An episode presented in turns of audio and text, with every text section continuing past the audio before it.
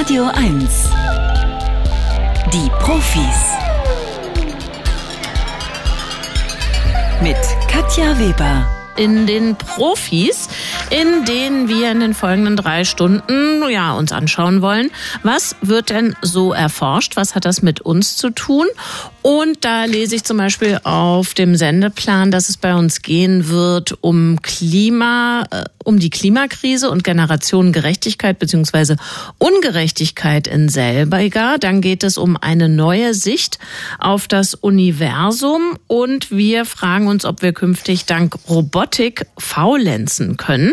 Und wenn Sie diese Sendung häufiger hören, dann wissen Sie, das geht immer los mit so einer leichten Dehnungsübung in Sachen Wissenschaft, unserem Scannerspiel.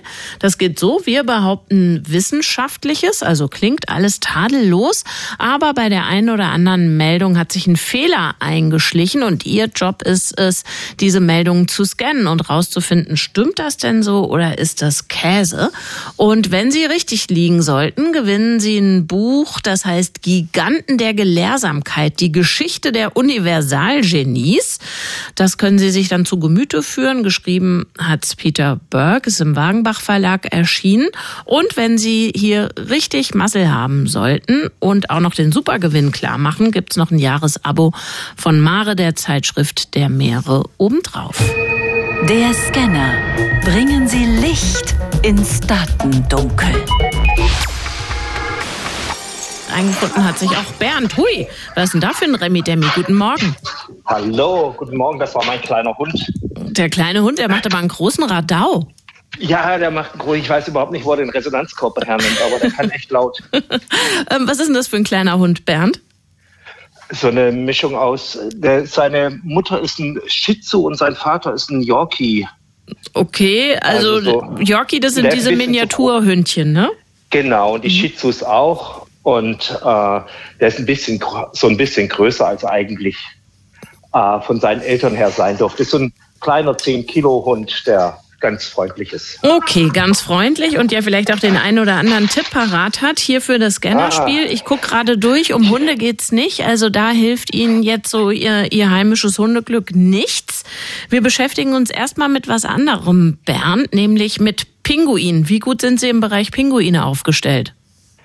Mal schauen. Mal Ich weiß schauen. Okay, und ab dafür. Zügelpinguine halten mehr als 10.000 Nickerchen pro Tag. Mal sind sie wach und dann schlafen sie wieder. Für etwa vier Sekunden. Die Rede ist von Zügelpinguinen in der Antarktis. Deren ungewöhnliches Schlafverhalten konnte ein Forscherteam aus Frankreich und Südkorea nun erstmals beobachten. Dafür haben sie die Gehirnströme von 14 Pinguinen mit Elektroden gemessen. Das Ergebnis? Die Pinguine haben mehr als 10.000 Nickerchen pro Tag gemacht. Diese waren im Schnitt etwa vier Sekunden lang. Damit kommen die Vögel auf eine Schlafdauer von etwa elf Stunden pro Tag.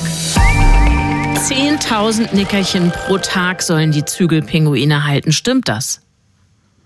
Ja, das stimmt. Das, da hilft das Hundewissen dann doch. Hunde können auch, die brauchen auch 16 Stunden Schlaf am Tag und können das aber so zusammenstoppeln, weil die auch sofort in Tiefschlaf fallen. Ja, okay, aber Das von den also Pinguinen habe ich, das von den Pinguinen habe ich gelesen. Das stimmt. Oh, das stimmt und es stimmt, dass es stimmt, äh, ist für die wahrscheinlich sogar überlebenswichtig, denn ähm, ich muss lesen, während ich rede und denke. Das überfordert mich so ein ganz kleines bisschen. Also es verschafft denen wohl äh, einen kleinen Vorteil, wenn es darum geht, nicht aufgefressen zu werden. Also die hamstern sich Genau, sozusagen den Schlaf zusammen, was natürlich bei ihrem und meinem Hund nicht der Fall ist. Die können, also meiner zumindest, die immer.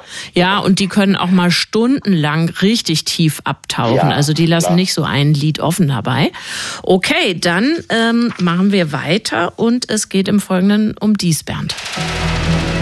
Algorithmen erkennen Musikplagiate mit einer Genauigkeit von 99 Prozent. Egal ob Audio, Melodie oder Liedtext. Wer kopiert, verletzt das Musikurheberrecht. Wie gut Algorithmen im Gegensatz zu Menschen die Musik auf Plagiate überprüfen können, hat sich ein internationales Forscherteam angeschaut. Herauskam, Algorithmen erkannten die Gleichheit zweier Musikstücke mit einer Genauigkeit von 99 Prozent. Und das, egal ob dem Algorithmus nur der Liedtext oder die Melodie vorgelegt wurde. Damit haben sie um Längen besser abgeschnitten als die menschlichen Teilnehmer, die nur zu 53 Prozent richtig lagen. Durch die Arbeit von Algorithmen können also viele Plagiatsvorwürfe schneller und einfacher geprüft werden. Also Algorithmen erkennen Musikplagiate mit einer Genauigkeit von 99 Prozent. Bernd, richtig? Oh je, das ist das ist schwierig. Aus also, dem Bauch raus damit. Die sind da sicher, die sind da sicher gut, aber ich glaube nicht, dass das 99 Prozent sind. Ähm, das ich glaube, heißt, das ist falsch es ist richtig, dass das falsch ist. Tatsächlich jetzt hier eine trostreiche Kunde für Menschen, die sich Sorgen machen, dass KI und Algorithmen äh, sie nach und nach verdrängen. Tatsächlich hatten die Menschen eine Trefferquote von 83 Prozent erzielt in dieser Studie bei diesem Test und die Algorithmen nur eine von 75 Prozent. Also offenbar kriegt das menschliche Ohr das dann doch besser auseinandergefieselt und zugeordnet. Und dann gehen wir jetzt unter Wasser, Bernd. Oktopusse schmecken mit ihren Tentakeln. Überall müssen sie ihre Tentakel reinstecken. Oktopusse schmecken nämlich mit ihren acht Armen. Um das herauszufinden, haben Forschende der Harvard University die Saugnäpfe an den Tentakeln von Oktopussen genauer untersucht. Mit dem Ergebnis, die Saugnäpfe verfügen über Sinneszellen, die wiederum Signale an das Nervensystem weiterleiten. Somit dienen die Saugnäpfe den Oktopussen als Sinnesorgan. Also lustig fanden Sie die Meldung schon mal, Bernd. Stimmt sie denn auch? Ja, ich habe auch wieder an einen Hund gedacht. Der muss ja sein Schnäuzelchen auch überall reinstecken. Ja, aber es ist ja auch was anderes als ein Tentakel. Ein Tentakel, ja, das schon. Aber ich könnte mir vorstellen, das würde ich den Tintenfischen zutrauen. Ja, die sind schon der Wahnsinn, oder? Also was die alles ja. drauf haben. Und tatsächlich stimmt das auch.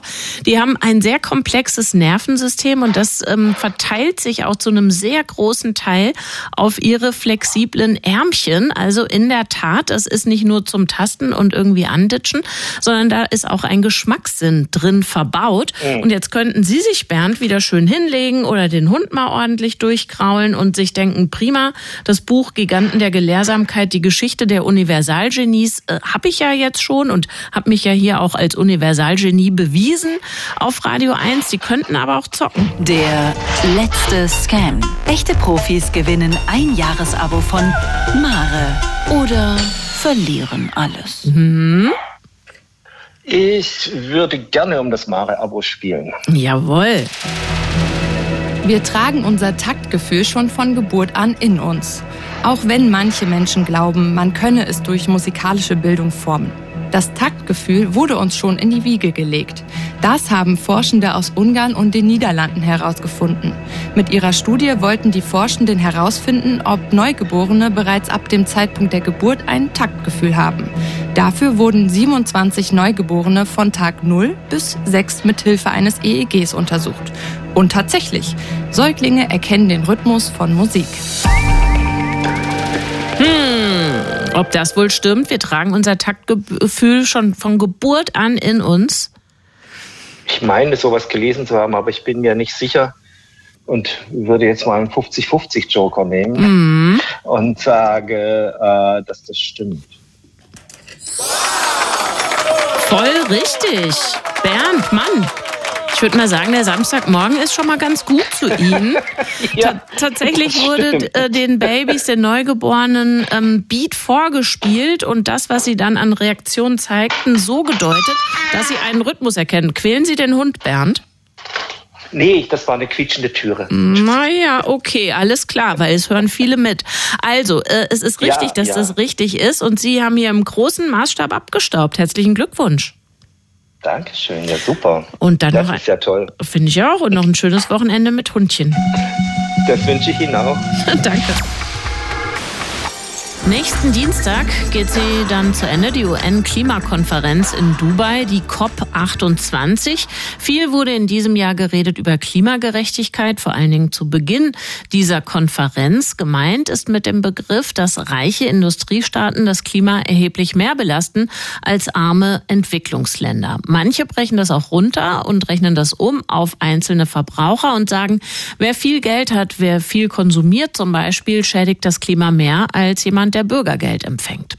Die Mathematikerin Dr. Katja Frieler vom Potsdamer Institut für Klimafolgenforschung bringt jetzt noch einen weiteren Aspekt mit rein, nämlich den der Generationengerechtigkeit. Schönen guten Morgen, Frau Frieler. Guten Morgen. Dass wir das Klima schützen müssen oder müssten, um nachfolgenden Generationen eine bewohnbare Erde zu hinterlassen, ist ja nicht neu. Ähm, auch das Bundesverfassungsgericht hat diesen ähm, Aspekt der Zukunftsfähigkeit vor einigen Jahren aufgegriffen in einem Urteil. Was genau untersuchen Sie in Ihrer Studie?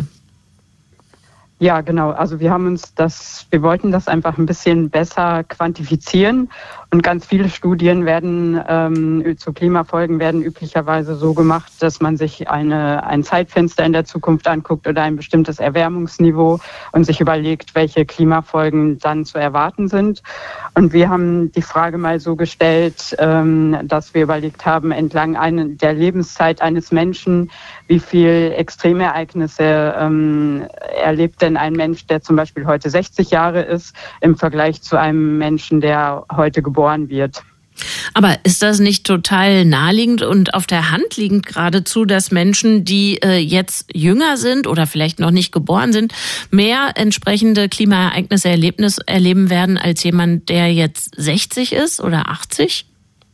Ja, genau. Also solange wir das nicht schaffen, die globale Erwärmung zu stoppen, ähm, wird das natürlich so sein. Also wenn wir unsere Emissionen nicht auf Null reduzieren und die Erwärmung stoppen, wird der Klimawandel sich eben verstärken und junge Generationen dem stärker ausgesetzt sein als, als ältere Generationen. Wir haben nur versucht, ähm, die Zahlen dazu zu, zu berechnen. Und ähm, was leiten wir daraus jetzt vielleicht ab an, an Handlungs an Handlungsmaßstäben oder an Möglichkeiten für uns? Also jetzt haben Sie nochmal illustriert, was, was man ohnehin vermuten konnte.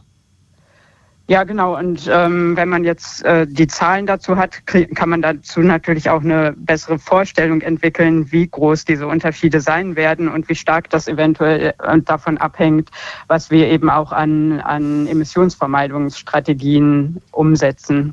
Vielleicht erklären Sie uns das nochmal anhand einer älteren Person und einer jüngeren Person. Was werden die erleben im Laufe ihres Lebens? Ja, genau. Also ähm, wir haben uns ganz verschiedene Extremereignisse angeguckt, ähm, also Hitzewellen, tropische Wirbelstürme, Überschwemmungen durch an Flüssen und ähm, Waldbrände zum Beispiel. Und am deutlichsten ist das Signal bei den äh, bei Hitzewellen. Und wenn man sich da zum Beispiel anguckt, wie viel ähm, Hitzewellen ein heute 60-Jähriger im Durchschnitt in seinem Leben erlebt ähm, und ein, ein Kind, was ähm, heute geboren wird, so sind das siebenmal mehr Hitzewellen, die, die, das, die, die junge Generation erleben wird. Und ähm, in, in einer Situation, wo wir es schaffen würden, die globale Erwärmung auf ungefähr 2,4 Grad äh, zu begrenzen, also ungefähr dem Pfad zu folgen, der, der bei den UN-Klimaverhandlungen auch vorgeschlagen wird. Ähm, wenn wir es schaffen würden, die Erderwärmung auf 1,5 Grad zu begrenzen, so wären es nur viermal mehr Hitzewellen. Mhm. Das heißt, jetzt ist also tatsächlich nochmal, haben Sie schwarz auf weiß ausgerechnet, was das konkret bedeutet, wenn wir den einen Pfad äh, verfolgen und auch einhalten oder aber eben eine weit stärkere Klimaerwärmung in Kauf nehmen. Sind Sie vor dem Hintergrund dessen, was Ihre Studie ergeben hat, zufrieden mit dem, was Sie bislang mitbekommen haben an Ergebnissen von der UN-Klimakonferenz in Dubai?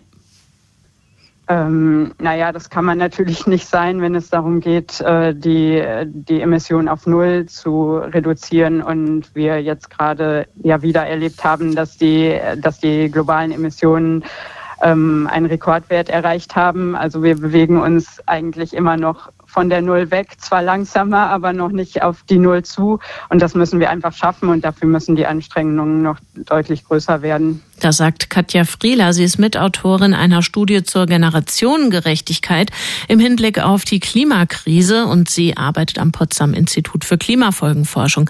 Haben Sie besten Dank für das Gespräch heute Morgen. Danke. Tschüss. Lassen Sie uns mal über das Weltall reden. Das sagt sich immer so leicht. Im Weltall, da werden die ganz großen Fragen verhandelt und ja, häufig sind sich alle ziemlich schnell einig, zum Beispiel, dass sich das Weltall seit dem Urknall immer weiter ausdehnt. Oder noch so eine Geschichte, dass sich Galaxien in weiter Entfernung schneller von uns fortbewegen als solche, die näher dran sind. Das muss theoretisch so sein. Tatsächlich aber ist das nicht immer so, sagen Messungen, und noch weiß keiner, woran das liegen könnte. Aber einer hat eine Theorie, die die anderen Profis ablehnen. Dr. Pavel Krupa ist Professor für Astrophysik am Helmholtz-Institut für Strahlen- und Kernphysik der Universität Bonn. Herr Krupa, guten Morgen. Guten Morgen. Wie viele andere Kosmologen konnten Sie denn bisher von Ihrer Theorie überzeugen? Bislang sehr wenige. Ja, die Wir, anderen ähm, glauben trotz dieser Anomalien an das Standardmodell der Kosmologie, richtig? Jetzt werden die meisten unserer Hörer nicht wissen, was das ist. Was ist das? Das Standardmodell der Kosmologie basiert auf Einsteins Gravitationstheorie und gibt uns genau vor, wie das Universum expandieren muss. Und äh, Expand dieses Modell wurde geeicht an, anhand der bisherigen Daten. Das Problem ist nur, dass die neuesten Messungen in unserer, von den Galaxien in unserer Umgebung ein Universum andeuten, das sich schneller äh, ausdehnt. Und damit ist dieses ähm, äh, Modell in, äh, in, in große Schwierigkeiten geraten. Und die Vertreter des Standardmodells der Kosmologie sagen, wir wissen noch nicht, woran das liegt, warum es diese Unregelmäßigkeiten gibt. Sie aber sagen, ich habe da eine Idee, ich habe eine Theorie. Wie genau lautet die? Also ähm, das Standardmodell sagt vorher, dass das Universum sehr homogen und isotrop ist, also dass es überall in etwa die gleiche Menge an Galaxien gibt pro Raumvolumen und dass sich diese systematisch immer schneller von uns bewegen, je weiter sie weg sind.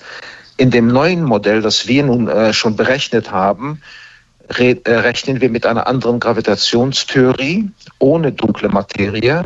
Und in dieser Gravitationstheorie bilden sich über- und Unterdichten, sowie die Blasen in einem Kuchen. Und in, den, in so einer Blase fallen die Galaxien schneller zum Rand hin, weil der Rand diese Galaxien anzieht durch diese stärkere Gravitation.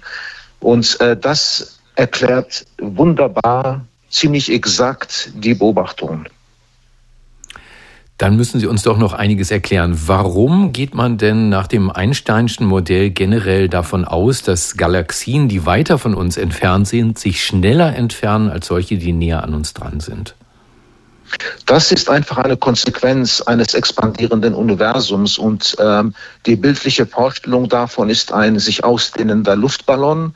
Ähm, wenn wir an einem Punkt sind und der Luftballon sich ausdehnt, dann kriegen wir genau diese Gesetzmäßigkeit. Das die, die Teile des Ballons, die weiter weg sind von uns, sich schneller von uns scheinbar wegbewegen. Wobei wir hier nicht vergessen dürfen, dass es keine wirkliche Bewegung ist, sondern lediglich zusätzlich erzeugter Raum zwischen uns und äh, der entfernten Galaxien. Und Sie sagen jetzt, es könnte Blasen geben in diesen Zwischenräumen zwischen den Galaxien, wenn ich Sie richtig verstehe. Aus was bestehen diese Blasen? Also das sind lediglich Unterdichten. Das bedeutet einfach nur, dass weniger Materie da ist. Und das bildet sich ganz natürlich heraus dadurch, dass die, dass die wirkliche Gravitationskraft stärker ist als das, was äh, äh, Einstein formuliert hat. Äh, und ähm, das bedeutet, dass die Galaxien in den Unterdichten sich anfangen langsam zu entwickeln, wenn das während der Expansion des Universums werden diese Unterdichten immer tiefer, immer, immer weniger Galaxien befinden sich in diesen Unterdichten, weil die Galaxien, die dort drin waren, äh, zu den Rändern äh, fallen, ähm, wegen der stärkeren Gravitationskraft. Und somit können wir anhand dieses neuen Gravitationsgesetzes genau erklären, was wir beobachten. Und zwar, dass lokal das Universum anscheinend schneller äh, expandiert als das globale Universum. Mhm, das heißt also, Sie haben eine Theorie gefunden, die die Beobachtung, die abweicht vom Standardmodell der Kosmologie, erklärt. Äh, exakt. Aber diese Theorie ist nicht erfunden worden, um diesen Effekt zu erklären. Und das ist ja eben das Überzeugende hier dran, äh, sondern äh, diese Theorie basiert auf den Arbeiten von Professor Moti Milgrom aus Israel. Ähm, er arbeitet am Weizmann-Institut in Rehovot und ähm, er hat in den 80er Jahren dieses neue Gravitationsgesetz formuliert. Es ist sehr berühmt, das heißt Mond. Und äh, er hat es formuliert anhand von Beobachtungen in Galaxien, die damals zum ersten Mal vermess, vermessen wurden äh, und hat halt eben eine Gesetzmäßigkeit, Gesetzmäßigkeit erkannt, die Einstein und Newton eben nicht gesehen konnten, weil die solche Daten nicht hatten. Und anhand von dieser Gesetzmäßigkeit hat er ein neues Gravitationsgesetz formuliert, anhand von diesen Galaxien. Wir haben jetzt dieses Gravitationsgesetz in, äh, äh, angewandt in kosmologischen Berechnungen und stellen fest, dass automatisch dieses Gravitationsgesetz auch diese äh, Expansion, dieses Expansionsverhalten erklärt. Es ist also ein phänomenaler Erfolg dieser neuen Gravitationstheorie, der so nicht vorhersehbar war, der also diese Theorie auf einer äh, wunderbaren Weise äh, bestätigt. Und wie erklären Sie sich, dass nun die anderen Kosmologen, die meisten jedenfalls, Ihnen in dieser Theorie nicht folgen wollen? Das ist ein soziologisches Problem, die, den die Wissenschaft zurzeit hat. Äh, viele ähm, Physiker und Kosmologen sind der Einsteinschen Theorie sehr behaftet. Die Einsteinsche Theorie ist mathematisch sehr elegant und auch schön. Und äh, die wirkliche Gravitationskraft fällt sich schwieriger, also mathematisch ähm, äh, komplexer. Und ich glaube, ähm, das ist eines der Gründe, warum viele Physiker und äh, Astronomen lieber bei der Einsteinschen Theorie bleiben, solange es geht. Ähm, vergleichbar ist es durchaus mit der Situation von vor 400 Jahren, als Galileo Galilei äh, Beobachtungen anstellte, die dem damaligen Weltbild wirklich widersprachen. Und das damalige Weltbild war auch wunderschön wo man dachte, dass die celestialen Objekte perfekt sind, kristallin, sich auf perfekten Bahnen bewegen äh, um, die, um die Erde. Und er hat mit seinen Beobachtungen eben darauf hingewiesen oder herausgefunden, dass es so nicht ist. Und es hat eine lange Zeit gedauert, bis die Gelehrten der Zeit zu der Realität gefunden haben. Und so ähnlich ist es heute, nur dass wir heute leider eine intensive Diskussion mit Wissenschaftlern haben, die eigentlich in der Aufklärung äh, leben sollten, also viel schneller akzeptieren müssten, wie äh, die Evidenz äh, aussieht. Noch ist es eine Außenseitersicht, aber wer weiß. Dr. Pavel Krupa, den haben Sie gehört, Professor für Astrophysik am Helmholtz-Institut für Strahlen- und Kernphysik der Universität Bonn bei den Profis auf Radio 1. Herr Krupa, danke, dass Sie bei uns waren. Sehr gerne. Wir besprechen jetzt ein schwieriges Thema, Suizid. Die Zahl der Suizide im vergangenen Jahr ist gestiegen auf insgesamt 10.119 in 2022. Dabei gab es in den Jahren davor lange Zeit einen Abwärtstrend bei der Anzahl der Suizide. Eine Studie der Universität Leipzig besagt, diese Zahlen spiegeln die Belastung der Bevölkerung wider angesichts der vielen Krisen der jüngeren Vergangenheit. Über diese Zahlen sprechen möchte ich mit einem einem der Hauptautoren der Studie, dem Epidemiologen Jon Genoneit, Professor am Universitätsklinikum in Leipzig. Schönen guten Morgen. Guten Morgen. Der Anstieg von 2021 zu 2022 beträgt fast 10 Prozent. Das bedeutet, 904 Menschen mehr haben in 2022 als in 2021 ihr Leben selbst beendet. Wie erklären Sie sich diesen Anstieg? Ja, vielleicht muss man da auch noch mal kurz trennen. Ähm, die 904 Menschen sind richtig, aber das ist nicht gleich verteilt für Männer und Frauen. Ähm, es sind also 700 Männer gewesen und ähm, gut 200 Frauen. Mhm. Der Anstieg ist schwer zu erklären. Wir können nur mutmaßen. Wir denken, dass es damit zu tun hat, dass wir in den letzten Jahren dann doch gesellschaftlich Belastungen ausgesetzt gewesen sind, ähm, insbesondere durch die Corona-Pandemie, aber auch durch den Krieg gegen die Ukraine. Sie können ja natürlich ähm, die ähm, Auswirkungen der Corona-Pandemie, den Beginn des Krieges und so weiter, solche Zahlen darüber legen, da Sie ja die Zahlen eines längeren Zeitraums vorliegen haben. Lässt sich eine direkte Auswirkung der Pandemie ablesen? Die hätte ja vielleicht schon früher sichtbar sein müssen. Leider ist es nicht ganz so einfach. Ähm, äh, es gibt einen Beginn der Pandemie, den verorten wir irgendwo im März 2020, aber niemand weiß ja, wie lange es dauert, bis Belastungen so groß sind, dass äh, Menschen verzweifelt sind und keinen anderen Ausweg mehr sehen. Das heißt, äh, der Zeitpunkt, ab wann wir einen Anstieg erwarten würden, der ist nicht so klar zu definieren. Häufig sieht man solche Anstiege eben erst nach einer bestimmten Zeit. Es ist also nicht so, dass wir schon im Juni 2020 hätten sagen können, oh, oh, da kommt was auf uns zu. Mhm. Wenn Sie sich jetzt die Menschen anschauen, die Suizid begangen haben, wer ist besonders gefährdet? Wir haben in unserer Studie gesehen, und das zeigen auch Daten des Statistischen Bundesamtes, ähm, dass es eher die höheren Altersgruppen sind, bei den Männern in etwa ab den 50-Jährigen, bei den Frauen ab den 60-Jährigen, die jetzt diesen Zuwachs ausmachen. Ja. Ähm, aber Suizid ist ähm, ein Problem, was sich auf alle Altersgruppen erstreckt, auch äh, leider auch jüngere Menschen nehmen sich ähm, das Leben. Was für mich besonders ins Auge sticht, ist, wie gefährdet Männer sind. Drei Viertel der Suizide werden von Männern begangen. Gibt es dafür eine Erklärung? Dafür gibt es eigentlich keine gute Erklärung. Das ist auch so, dass das nicht in allen Gesellschaften so ist. In Deutschland ist das so, in vielen westlichen Gesellschaften ist das so. Ähm, es könnte was damit zu tun haben, ähm, dass in unseren Gesellschaften häufig Männer noch die Hauptverdiener sind, ähm, ökonomisch stärker betroffen sind. Möglicherweise hat es auch was mit kulturellen Unterschieden zu tun. Suizid ist ja ein Thema, Sie haben es gesagt, über das nicht unbedingt viel und auch nicht unbedingt gerne gesprochen wird. Ähm, möglicherweise sind Männer von solchen Tabuthemen stärker betroffen, stärker ausgegrenzt als Frauen. Das sind alles Spekulationen. Das hat also jetzt nichts mehr mit unserer Studie zu tun. Genau, wir sind da natürlich im Bereich der Mutmaßung, haben Sie vorhin gesagt, der Spekulation. Gibt es Möglichkeiten, mehr über die Beweggründe der Menschen rauszufinden oder liegt das in der Natur Ihres Untersuchungsobjektes, dass wir das genau nicht können? Naja, es ist schwierig, jemanden, der verstorben ist, zu befragen. Man kann natürlich das Umfeld befragen, was möglicherweise zum Suizid geführt hat. Solche Studien gibt es auch, aber beschränken sich dann eben immer auf Einzelfälle oder wenige Fälle. Sie haben vorhin die große Zahl in Deutschland angesprochen, 10.000 Menschen äh, im letzten Jahr. Bezogen auf die Bevölkerung ist es natürlich immer noch ein einigermaßen seltenes Ereignis. Mhm. Ähm, das heißt, wenn man solche gesamtgesellschaftlichen Prozesse wie Pandemie, Krieg, ökonomische Krisen betrachten möchte, dann bleibt eigentlich nur Gesellschaften miteinander zu vergleichen. Und da kann sich jetzt jeder schnell erklären, dass es durchaus zwischen Deutschland und anderen Gesellschaften auch Unterschiede gibt in sozialen Sicherungssystemen oder in der Tradition oder anderen Dingen so dass ähm, hier Vergleichbarkeiten nicht immer unbedingt gegeben sind. Das macht es sehr schwierig, wirklich Ursachen herauszuarbeiten. Jetzt haben Sie die Zahlen aus verschiedenen Bundesländern betrachtet, nämlich aus Rheinland-Pfalz, aus Sachsen, Schleswig-Holstein, Berlin und Bayern.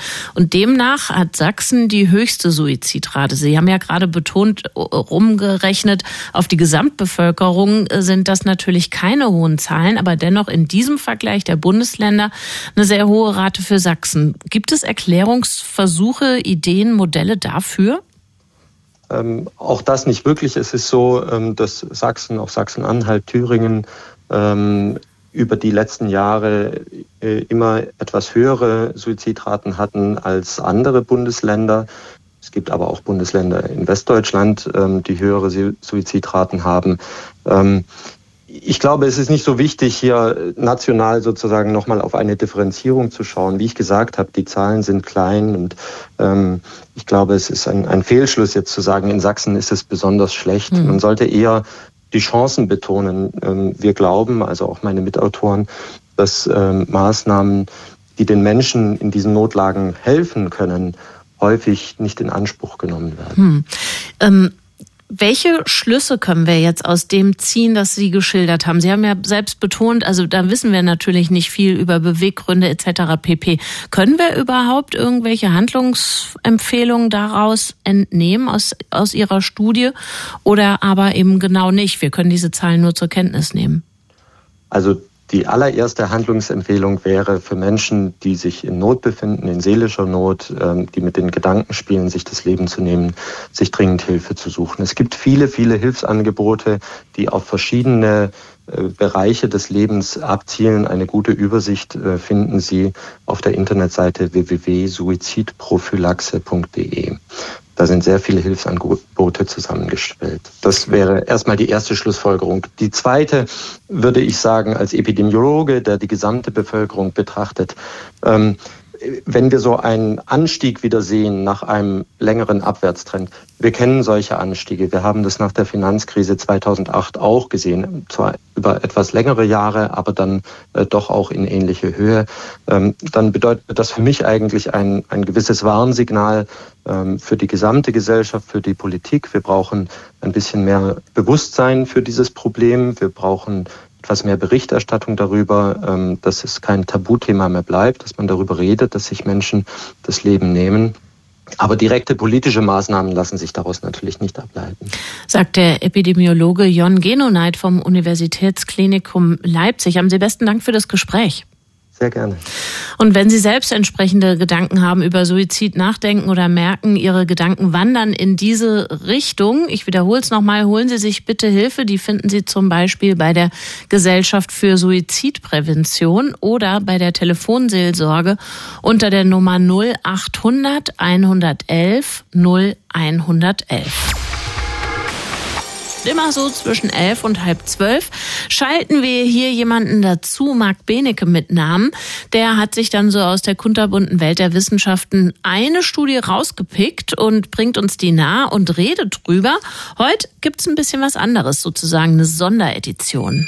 Er ist Mitglied des Komitees des IG Nobelpreises für kuriose wissenschaftliche Forschungen, Vorsitzender der Deutschen Dracula-Gesellschaft und der bekannteste Kriminalbiologe der Welt. Dr. Marc Benecke, live auf Radio 1, die Profis.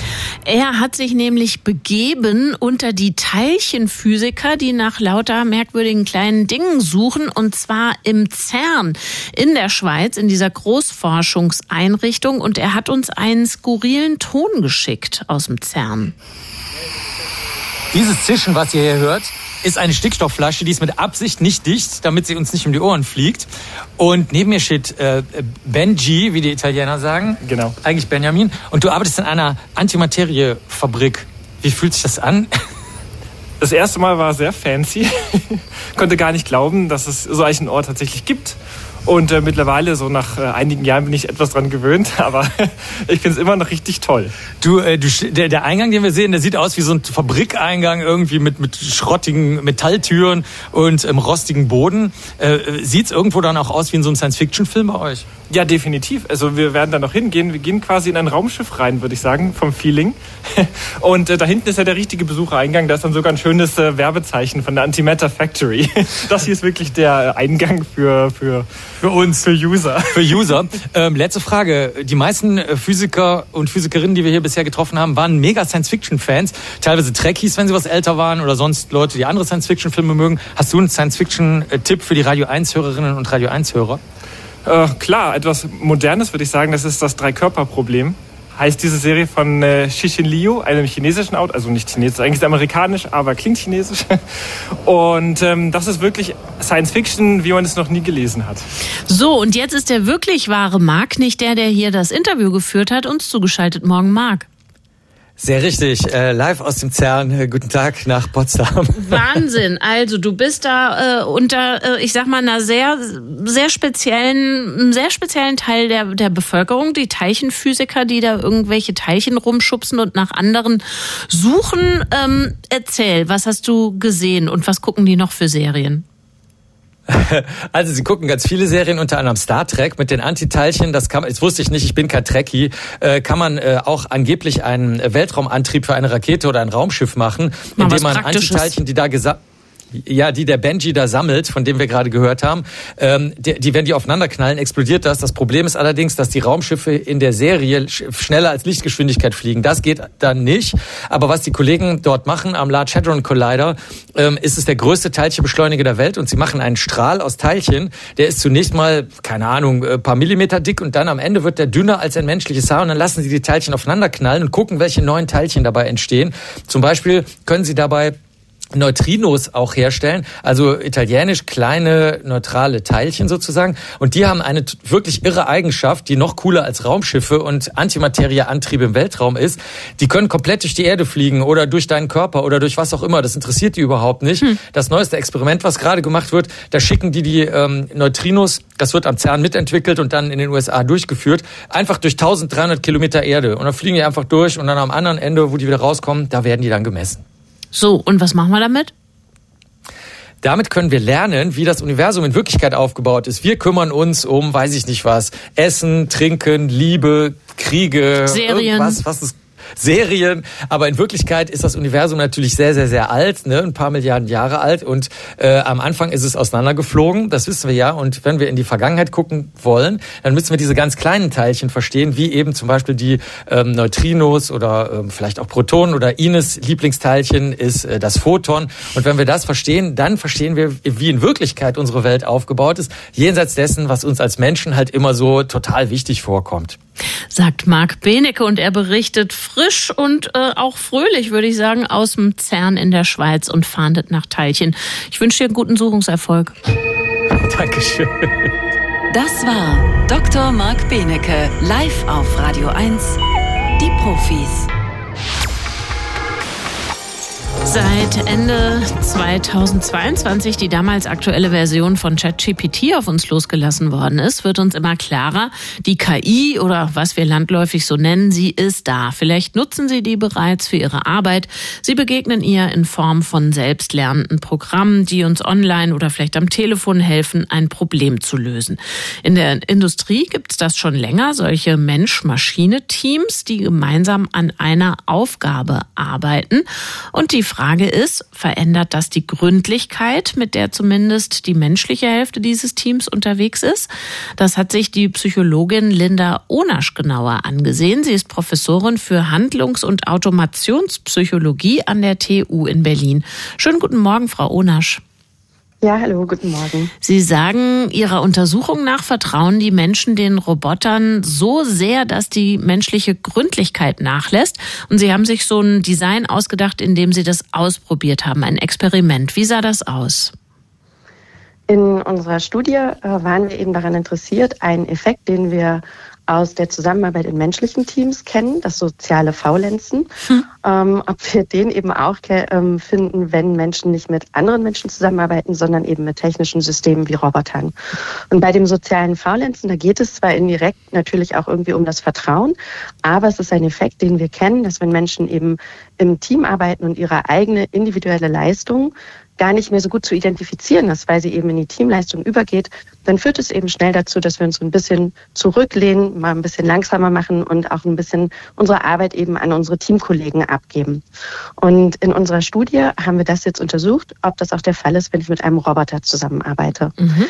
Ähm, in der Aufgabe oder wir haben Versuchspersonen dann in unser Labor eingeladen und was sie machen mussten, war eine Qualitätskontrollaufgabe und in der Bedingung, in der sie mit dem Roboter zusammengearbeitet haben, war es so, dass der Roboter, das war ein Industrieroboter, ein Einarm-Industrieroboter namens Panda, ähm, der hat erstmal Platinen, also so Leiterplatten, wie man sie auch zum Beispiel oder in der Chipherstellung sowas kennt. Der hat das Ganze sich erstmal ähm, diese Leiter Leiterplatten abgescannt, nach Fehlern gesucht und hat diese eingescannten Bilder der Fehler dann an den Menschen weitergeleitet und dieser Mensch sollte dann eben auch diese Leiterplatte nochmal nach Fehlern absuchen. Wenn der Roboter schon Fehler entdeckt hatte, wurden diese markiert. Das heißt, da hat er einen kleinen Vorteil, als wenn er jetzt ganz alleine arbeiten würde. Das war unsere Kontrollbedingung, ähm, sollte aber natürlich trotzdem nach wie vor auch ganz ordentlich arbeiten.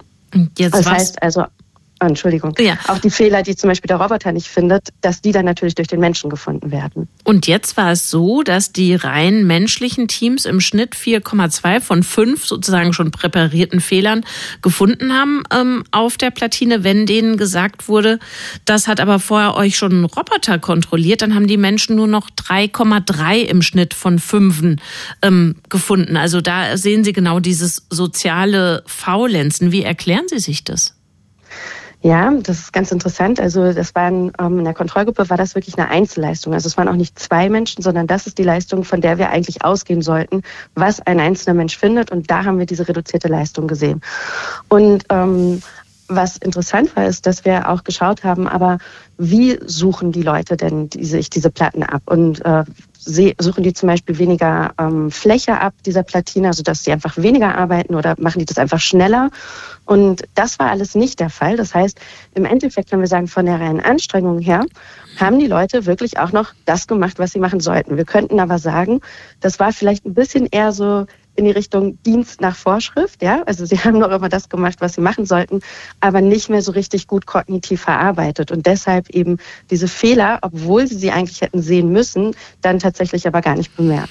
Jetzt will ich aber auch doch noch mal sagen, Ihr Experiment war relativ klein angelegt. In jeder der beiden äh, Gruppen waren 21 Probanden. Könnte das vielleicht auch einfach Zufall sein, was Sie als Ergebnis festgestellt haben, oder würde eine Wiederholung wieder und wieder das gleiche Ergebnis bringen? Also das sollte man sowieso nochmal machen. Also wir sind auch da strebt oder machen das auch, dass wir diese Experimente natürlich nicht nur einmal durchführen, sondern mehrfach. Ähm, aber es ist tatsächlich so, dass diese Ergebnisse eben nicht nur rein deskriptiv waren, sondern statistisch signifikant. Das heißt, da können wir davon ausgehen, dass das nicht ein Zufall, zufälliges Ergebnis ist, sondern dass dieses Ergebnis höchstwahrscheinlich generalisierbar ist. Mhm. Und wir haben eben auch schon verschiedene andere Experimente gemacht ähm, und die auch ähm, zum Beispiel mit menschlichen Teams, aber auch schon mal eins mit einem Mensch-Roboter-Team, was auch eben in diese Richtung weist. Aber natürlich ist da noch viel mehr Forschung notwendig. Jetzt gibt es aber ganze Industriezweige, die funktionieren ja mit einer engen Zusammenarbeit zwischen Roboter und Mensch in der Autofertigung beispielsweise. Das würde ja bedeuten, wenn wir das jetzt hochrechnen, dass da jede Menge Fehler verbaut sind oder nicht aufgefallen sind bei der Konstruktion. Kann das sein? Ohne dass ich jetzt die Autoindustrie zu sehr im Detail kenne, kann das natürlich rein theoretisch sein. Ähm, aber es gibt auch eben gute Nachrichten, weil dieses Prinzip der Teamarbeit, ähm, ob ich das mit einem anderen Menschen oder auch mit einem Roboter zusammen mache, da ist die Idee eben, dass vier Augen mehr sehen als zwei. Und wir können sagen, der Roboter hat natürlich jetzt keine Augen, aber ein anderes visuelles System, dass die Menschen zwar, wenn sie in so einem Team zusammenarbeiten, selber ein bisschen schlechter werden, aber wir sehen trotzdem auch immer, dass die Teamleistung, also wenn ich beide miteinander verrechne, tatsächlich immer noch mehr finden, als wenn Menschen das ganz alleine machen. Das heißt, wir finden zwar ein bisschen dieses soziale Faulenzen, aber die Gesamtleistung ist davon eigentlich nicht äh, beeinträchtigt. Da funktioniert dieses Redundanzprinzip immer noch sehr gut. Das sagt die Psychologin Linda Onasch. Sie ist Professorin für Handlungs- und Automationspsychologie an der TU Berlin. Und mit ihr habe ich gesprochen über das soziale Faulenzen und wie das zum Tragen kommt bei der Zusammenarbeit von Mensch und Maschine. Besten Dank für das Gespräch. Schönes Wochenende. Vielen Dank. Radio 1. Nur für Erwachsene.